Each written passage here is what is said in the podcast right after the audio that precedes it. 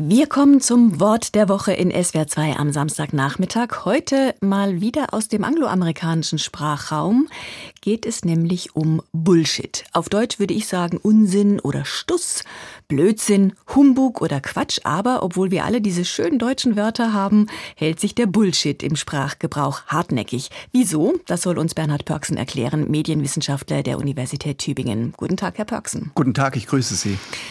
Was macht nun den Bullshit, ich meine, wenn man es übersetzt, das ist die Bullenscheiße, als Schimpfwort so beliebt bei uns? Nun, das ist interessant genug ein zeitdiagnostisch relevanter Begriff geworden. Und zwar hat ihn ein Philosoph, Harry Frankfurt, an der Princeton University beheimatet, der hat einen Aufsatz geschrieben mit dem Titel Bullshit. Ein Aufsatz, der dann im Jahre 2005, wenn ich richtig erinnere, als ein eigenes Buch erschien und in Deutschland zum Bestseller wurde.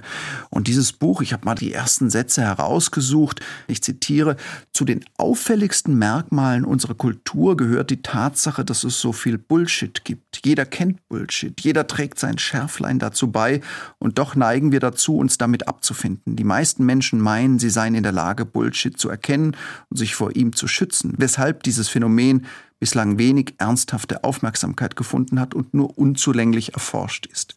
Das hat zur Folge, dass wir nicht sonderlich genau wissen, was Bullshit ist und warum es so viel davon gibt und welchen Zwecken es dient. Aber Harry Frankfurt, darauf kommt es mir an, der hat dieses Wort zu einem Schlagwort der Zeitdiagnostik und letztlich der Kulturkritik gemacht. Es geht nicht mehr um Wahrheit, sondern nur noch um das Gerede. Und ich würde behaupten, in unserer Zeit bildet sich auch eine besondere Sensibilität für diese Form von bloßem postfaktischem Gerede heraus. Und das ist letztlich eine gute Nachricht. Kann man es auch so verstehen, dass ich wirklich das abbügle, was mir mein Gegenüber sagt, indem ich einfach so Bullshit sage? Das wäre jetzt die andere Seite. Also, dass man mit diesem Wort einfach quasi sich die Ohren zuhält und sagt, das will ich nicht hören, Bullshit und dann jetzt weiter zur Tagesordnung. Also sicher eine mögliche Verwendung als schlichte Abwehr- und Abwertungsvokabel dessen, was das Gegenüber sagt oder meint. Harry Frankfurt versteht in diesem kleinen Buch Bullshit eigentlich als Ausdruck einer Unkultur der Inszenierung, der Show, des Bluffs. Er meint damit die haltlose Spekulation, das Gerede um des Effekts willen, ohne Erdung, ohne einen Horizont, in dem es noch um wahr oder falsch gehen könnte. Also, also der, der Bullshit erzählt, ist nicht unbedingt ein Lügner. Nein, der ist nicht unbedingt ein Lügner und das ist für ihn der eigentliche dramatische Befund, denn das Wesen der Lüge besteht ja darin, dass es noch um wahr und falsch geht. Der Lügner, darin besteht die eigentümliche Schönheit einer Lüge, weiß, dass er lügt, wenn er lügt.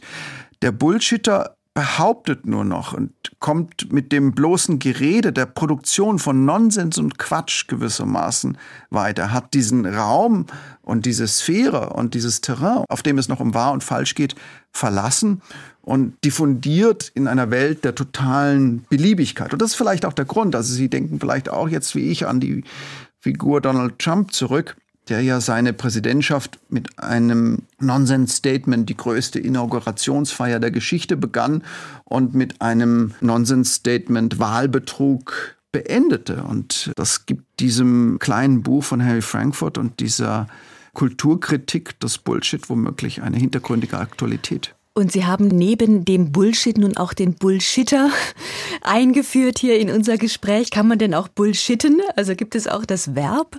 Ja, in der Tat, es gibt das Verb und es kommt mir fast ein bisschen unfein vor, diesen Begriff nun so oft zu verwenden. Aber es gibt längst sozusagen so eine eigene sprachkritische Entlarvungsarbeit. Dann geht es um das Bullshit-Bingo im Business oder Business Bullshit, so heißt ein wohlgemerkt vom Duden Verlag verlegtes äh, Buch Managerdeutsch in 100 Phrasen und Blasen. Da werden also von Agilität bis Querdenker die unterschiedlichsten Begriffe ja, aus dem Coaching-Bereich, aus dem Management-Bereich dekonstruiert und zerpflückt.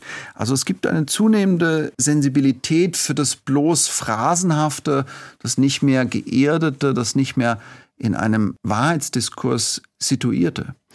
Wenn ich Sie jetzt richtig verstanden habe, dann kann ich mir eigentlich meine nächste Frage oder meinen nächsten Vorschlag eigentlich sparen, denn Sie erklären Bullshit als etwas Eigenständiges. Der Begriff steht für sich und wir brauchen gar nicht nach einem deutschen Ersatz, nach der Übersetzung sowieso nicht zu suchen, weil ich wollte Ihnen vorschlagen, wir könnten uns doch auf Annette von Droste-Hülshoff beziehen, die das Wort Humbug gerne stärker gesehen hätte, einfach als Synonym eben für Stuss oder Unsinn. Aber das ähm, scheint mir ja gar nicht zu passen. Nee, vielleicht nicht wirklich. Also zumindest hat das Wort Humbug nicht diese, ja, in gewissem Sinne auch aggressive Energie, die so ein zeitdiagnostisches Schlagwort wie das, das wir gerade verhandeln, besitzt. Auch der Stuss, ne, wenn man sagt, du redest Stuss, das hat ja fast noch was äh, Nettes. Ja, es Jetzt ist fast zu harmlos. Ja. Fast zu harmlos. Also Bullshit, Ihnen fällt keine Übersetzung ein. Wir müssen Bullshit Bullshit nennen. Äh, ich glaube, der Begriff ist auch eben, das entsprechende Buch von Harry Frankfurt ist im hochseriösen Surkamp Verlag erschienen, weitgehend durchgesetzt. Das Wort der Woche mit Bernhard Pörksen war heute Bullshit. Herr Pörksen, ich danke Ihnen herzlich fürs Gespräch. Ich danke Ihnen.